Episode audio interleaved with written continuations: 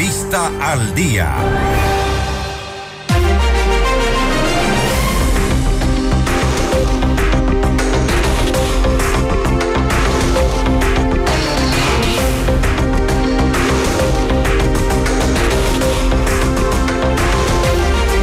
Las recientes denuncias sobre vínculos con el narcotráfico y la mafia albanesa complican hoy la gestión del presidente Guillermo Lazo mientras crecen los llamados a su renuncia o el juicio político. Organizaciones indígenas de trabajadores y estudiantes se han pronunciado a favor de que Lazo dé un paso al costado ante las graves acusaciones que pesan en su contra. Y para ello, para analizar este tema, estamos ya en contacto con Gabriela Panchana, comunicadora política, hablando sobre el panorama político. ¿Son suficientes los cambios que ha hecho el gobierno hasta el momento? ¿O qué es lo que falta? Gabriela, estamos ya en contacto contigo. Buenos días. Buenos días, Fausto. Muchas gracias por la invitación y un saludo a la audiencia. Gracias. Gabriela, te hemos visto bastante activa en, las cuentas de Twitter, en redes sociales, y un poco eh, vamos eh, analizando qué es lo que eh, ocurre o debería ocurrir con el gobierno. Las acusaciones que pesan en, su contra son graves sin duda, pero y se le viene también un panorama complicado en la Asamblea Nacional. ¿Qué debería ocurrir de aquí en adelante? ¿O cómo, cuál es tu lectura de este momento del gobierno del presidente Lazo?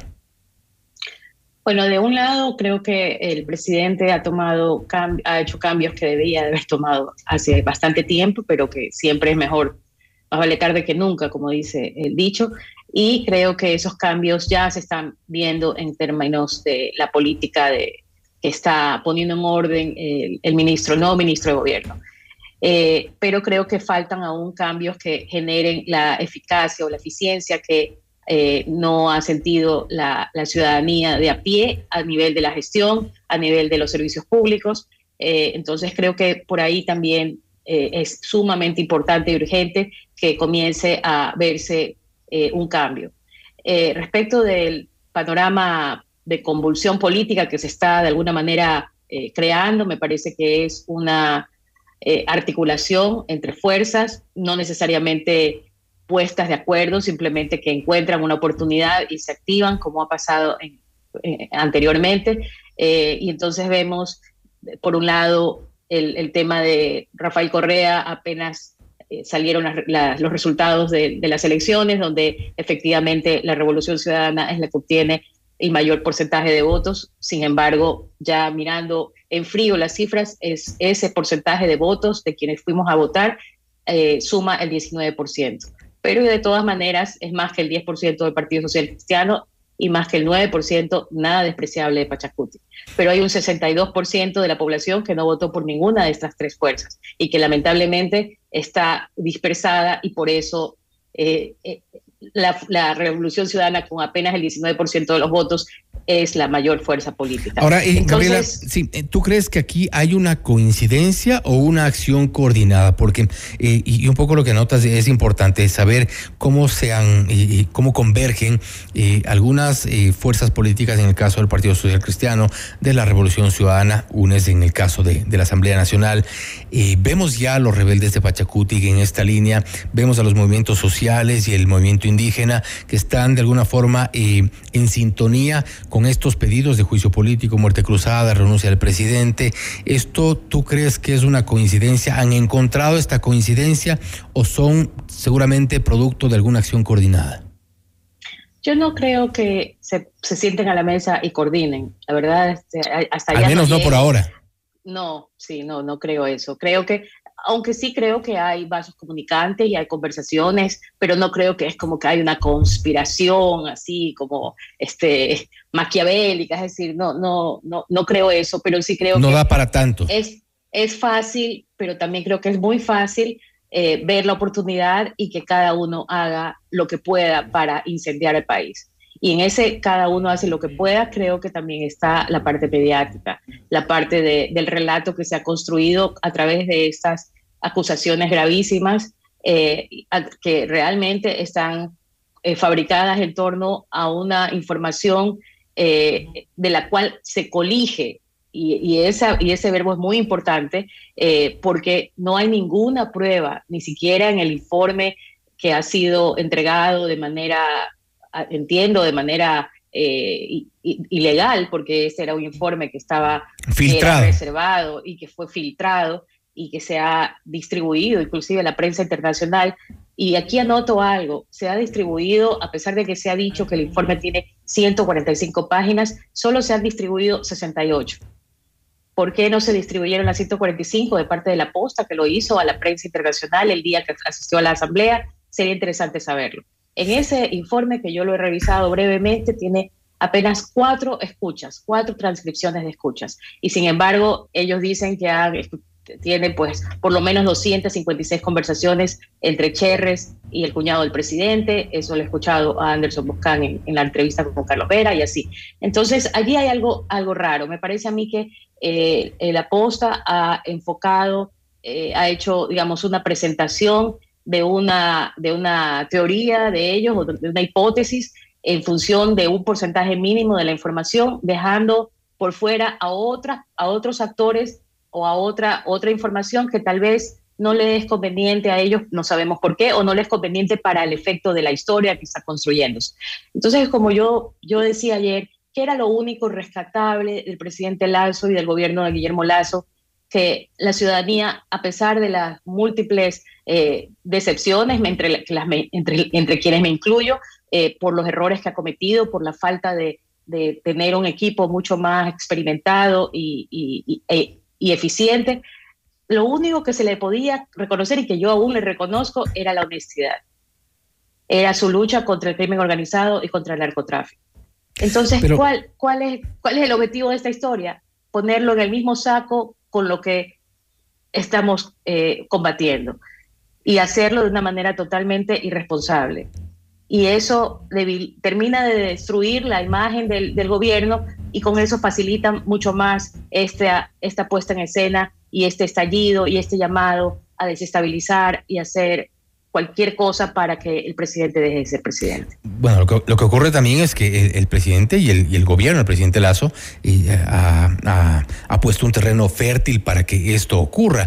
un gobierno débil, un gobierno que, que no ha dado respuestas en algunas necesidades, algunas eh, necesidades urgentes de la ciudadanía, pues esto es terreno fértil para estas organizaciones políticas que seguramente eso es lo que esperaban, por un lado. Y por otro, más allá de la narrativa con la cual se ha, creado esta, esta historia, con la cual se ha presentado la denuncia, cuestionable o no el, el, trabajo, la línea periodística que se ha seguido en este caso, pero la gente necesita respuestas. Se ha posicionado de una u otra forma lo que ocurre a raíz de, de ese informe archivado y el gobierno no ha sabido dar estas respuestas y eso es un poco lo que preocupa.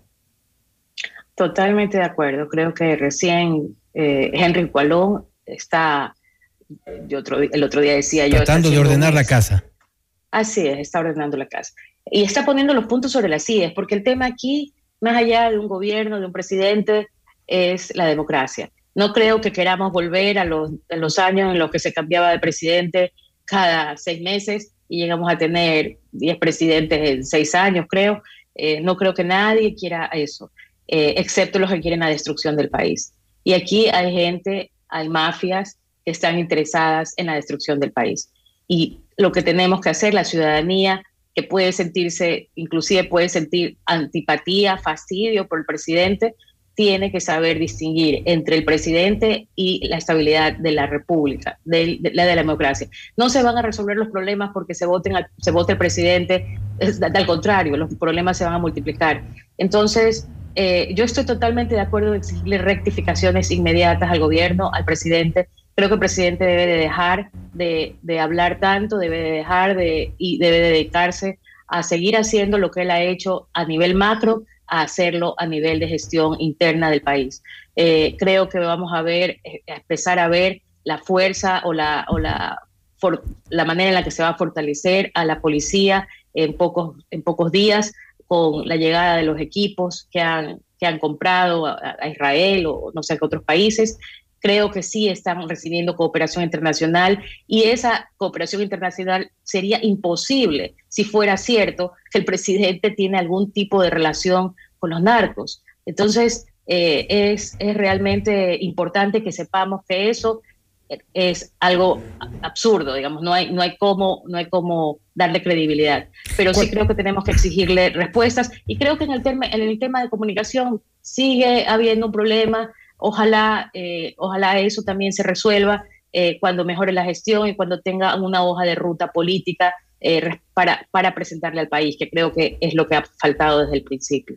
Se está, ¿y tú crees que se está desde el gobierno minimizando lo que está ocurriendo a raíz de estas denuncias? ¿Tú crees que no se le ha dado la dimensión que tiene una denuncia de este calibre, relacionarle al gobierno con la mafia, relacionar a cercanos y colaboradores, a un familiar inclusive del presidente Lazo con eh, un grupo, eh, de alguna forma con una organización criminal, este, eh, no lo han dimensionado quizá tal cual, porque la respuesta, y creo que fue lo que a todos nos llamó la atención, la respuesta del presidente fue salir y atacar a los periodistas, más allá de las formas, como decíamos, de las formas de presentar o no un, un reporte, una noticia, una investigación, tampoco era, era la reacción que se esperaba de un presidente.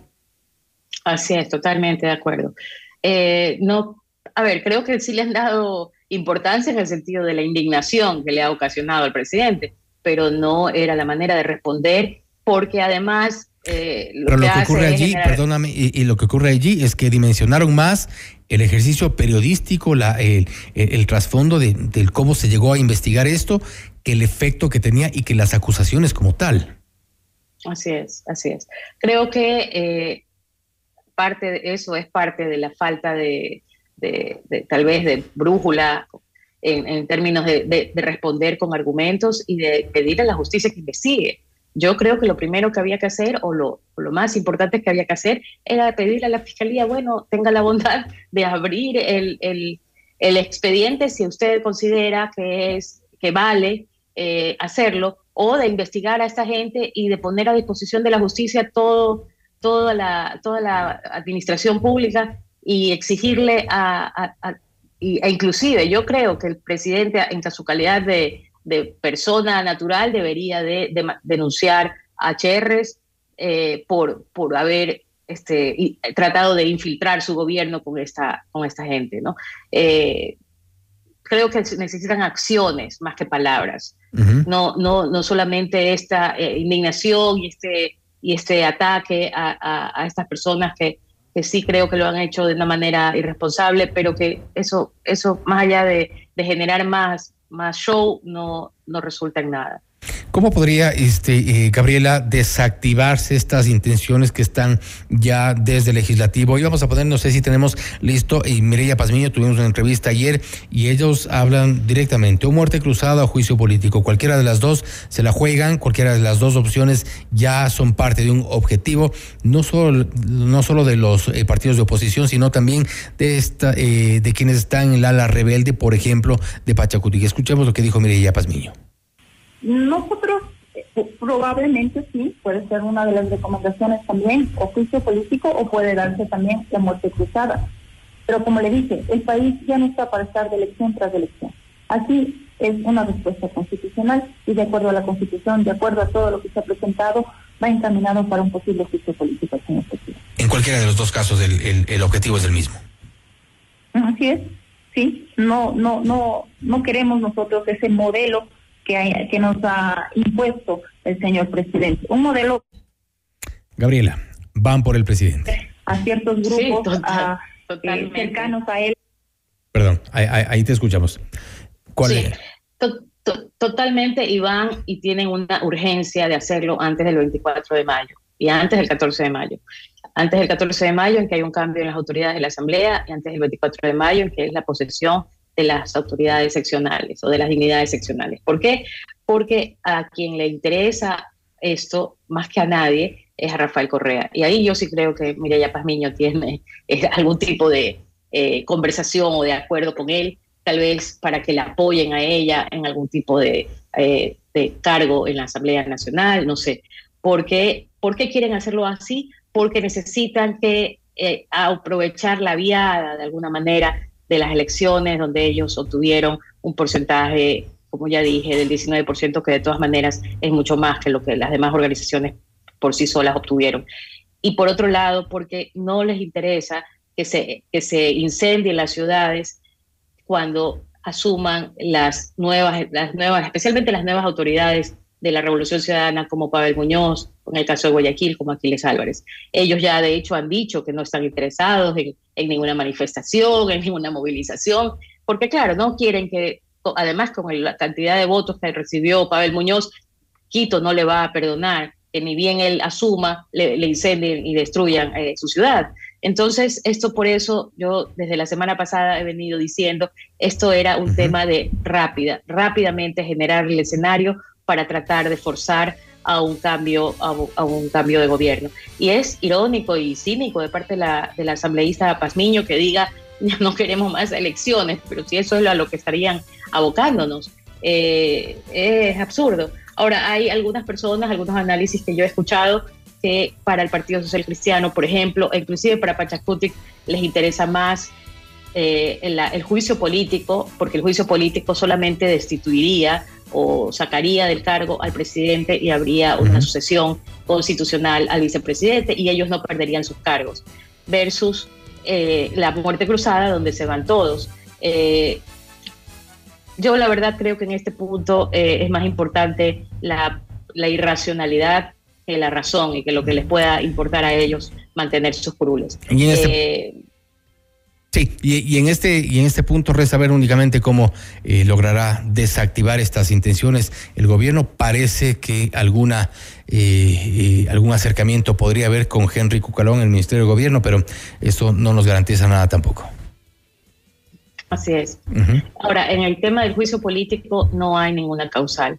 Además tienen el gran obstáculo que es que la Corte Constitucional tiene que eh, dar un dictamen favorable.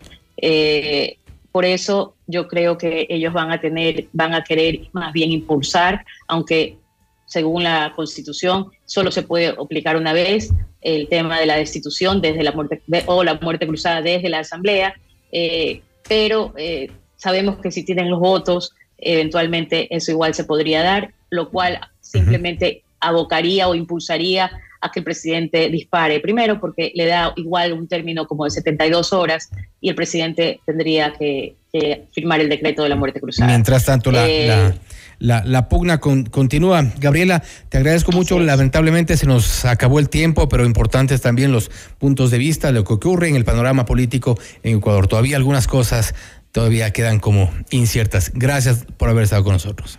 Gracias a ti, Fausto. Muchas gracias a ustedes.